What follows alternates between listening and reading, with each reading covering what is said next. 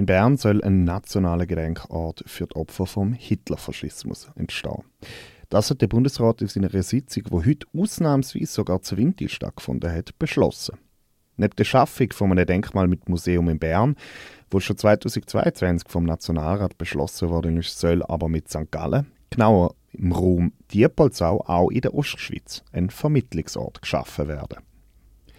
Wegen der Grenze mit Deutschland und zum 1938 angeschlossenen Österreich ist die Grenze am Alpen und am Hochrhein ein Schwerpunkt für tragische Ereignisse von 1933 bis 1945 im Zusammenhang mit Fluchtbewegungen. Gewesen. Es ist die Region, wo der Paul Gröninger, der kantonale Polizeikommandant vom Kanton St. Gallen, gewirkt hat. Er ist 1939 von seinem Amt enthoben worden, nachdem bekannt worden ist, dass er auch illegale Maßnahmen genutzt hat, um mehr Leute die Flucht in die Schweiz zu ermöglichen. Es ist eine Region verbunden mit der Geschichte von Geflüchteten im Zweiten Weltkrieg, wo im Film Das Boot ist voll mit dem Schaffhauser Matthias Gnädinger kulturell Spuren hinterlassen hat. Es ist aber auch die Region, wo der Kützlinger Bezirksstatthalter Otto Rackebass eine besonders restriktive Flüchtlingspolitik durchgesetzt hat inklusive der Auslieferung von verfolgten Menschen mit jüdischen Wurzeln und dem Verbot für jüdische Kinder ohne Schweizer Pass, Kreuzlinger, Schulen zu besuchen. Sie würden, so Rakebass, fremde Weltanschauungen importieren und sagen gar wesensfremd. Ihren Ausschluss vom Unterricht hat er als einen Akt der Landesverteidigung dargestellt. Nach dem Krieg hat der Rackebass sein Amt genutzt, zum Einreisen von Konstanzer Jüdinnen und Juden zu einer Gedenkveranstaltung für die Toten vom KZ Bergen-Belsen zu verhindern. Auch solche und nicht nur positive Figuren wie Polizeikommandant Gröninger sind Teil von einer Geschichte, wo muss erinnert werden und endlich langsam aufgearbeitet wird. Zu dieser Geschichte gehören die Verfolgten selber, wie Erna Weid, wo seit 1937 selber in Kützlingen gewohnt hat. Ihre Mutter und Schwester sind im Rahmen der Deportationen von der Konstanzer Jüdinnen und Juden auf Kurs verschleppt worden. Die Erna Weid hat ein Hilfsbüro für Betroffene von der Verfolgung aufgebaut. Für die Schaffung vom Vermittlungsort in Diepolzau und Umgebung hat man mit der Paul-Gröniger-Stiftung, im Land Vorarlberg, im Land Liechtenstein, der Standortgemeinde, im Jüdischen Museum Hohenems und dem Schweizerischen Israelitischen Gemeindebund zusammengeschafft. Zu den Themen Erinnerung und Vermittlung haben wir heute noch, mit, noch mit dem Jonathan Kreutner, dem Generalsekretär vom Schweizerischen Israelitischen Gemeindebund, geredet. Lang hat sich ja die Schweiz und vor allem die offizielle Schweiz als unbeteiligt dargestellt, wenn es um die Schrecken vom, vom Hitlerfaschismus, von der Shoah gegangen ist. Wie kommt es jetzt, dass es doch noch ein Memorial in der Schweiz soll geben? Also das ist einfach mit sehr viel, ich sage jetzt mal, gutem Willen und Engagement und sicher auch Bewusstsein für die Thematik. Und das ist natürlich sehr erfreulich, dass man äh, auch äh, fast 80 Jahre äh, nach äh, Ende des Zweiten Weltkriegs dennoch da in der Schweiz sich dieser Geschichte will stellen. Und äh, das ist eigentlich sehr zu begrüßen, lieber spät als nie. Es ist ja auch kein völlig neuer Prozess. In den 90er hat es bereits einen Vorstoß gegeben. Äh, der ist dann vom ähm, Bund zurückgewiesen worden. Heute wird aber so ein Memorial Plus Vermittlungsangebot in St. Gallen dann geschaffen. Zusätzlich werden hierzulande immer mehr Stolpersteine gesetzt. Ist die Erinnerungspolitik endlich in der Schweiz angekommen? Ich würde sagen, ja. Also vor allem, wenn man sieht, dass äh, der Vorstoß äh, zu dem Memorial im Parlament einstimmig durch beide Kammern durchgegangen wäre. Das wäre, äh, wie Sie sagen, jetzt noch vor 30 äh, Jahren noch nicht denkbar gewesen, vor 20 Jahren auch nicht.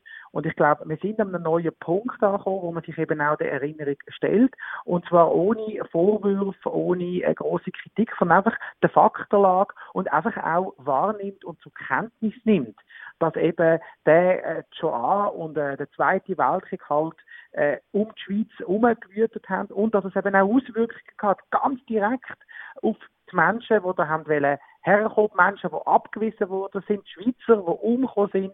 Da hat es eine direkte Beteiligung gegeben und all diese Menschen sollen jetzt erinnert werden durch einen Erinnerungsort in Bern zentral, aber eben auch durch so einen Vermittlungsort in St. Gallen und wir begrüßen beides sehr. Jetzt ist das Neue an dieser ganzen Sache, dass es sich ja um eine nationale Erinnerungspolitik quasi handelt. Wir haben jetzt aber in Winterthur beispielsweise im letzten Jahr äh, Setzungen von Stolperstein für die Familie Levitus, die auch der Verfolgung mhm. zum Opfer gefallen äh, sind. Welche Rolle spielt jetzt im, im Gegensatz zu der nationalen Entwicklung die, die lokale Tendenzen zu einer stärkeren Erinnerungskultur? Also die dürfen wir natürlich nicht schmälern. Es ist ganz wichtig, dass es so lokale Erinnerungs, äh, äh, Erinnerungselemente gibt. Die gibt es überall. Die hat es auch früher noch schon gegeben. Es gibt über 200, glaube ich, in der Schweiz. Eine kleinere lokale Orte, auf private Initiativen oft gemacht. Das Spezielle jetzt ist, dass wir ein nationales zentralen Erinnerungsort haben, wo auch der Bund dahinter steht und der Bund trägt. Das ist natürlich nicht das Gleiche, wie wenn private Lokalinitiativen ergreifen. Und das ist das Besondere daran. Und das ist das, wo ich jetzt auch weitergetrieben muss werden. Wieso hat es denn aber trotzdem so lange gebraucht, ähm, bis wir ja, wirklich auf einer nationalen Ebene angefangen haben? Gerade wenn man hört, es gibt ja schon 200 lokale Projekte, wo, wo das schon in Angriff genommen haben. Ja, die Frage ist gut. Äh, es stellt sich natürlich schon die Frage, ob natürlich auch nach der ganzen Diskussion Ende 90er Jahre sich doch nicht eine Form von äh, entspannteren äh, Umgang mit der Erinnerung eingesetzt hat. Und es hat jetzt einfach nochmal die paar Jahrzehnte gebraucht, bis man sich wirklich der Erinnerung in dieser Unkompliziertheit kann stellen kann.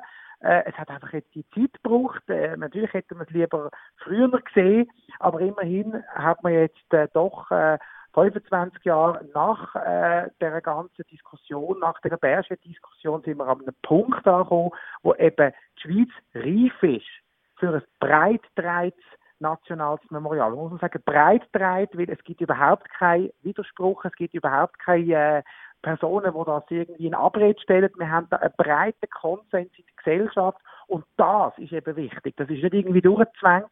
Es ist ein breiter Konsens, dass es das braucht, dass das wichtig ist, auch für die Zukunft. Vielleicht ganz konkret zur Frage vom Memorial, was Ausgestaltung angeht, was ist wichtig in dem Zusammenhang, was muss dort beachtet werden, weil das ist ja wie so jetzt der nächste Schritt, nachdem man jetzt so den bewussten Entscheid getroffen hat, gut, das soll kommen. Was ist jetzt eigentlich das Entscheidende beim nächsten Schritt, bei der, bei der Ausf Ausgestaltung, Ausformung? Also ganz klar, aus unserer Sicht besteht das, das Memorial aus drei Pfeilern. Aus der Erinnerung, aus der Vermittlung und aus der Vernetzung.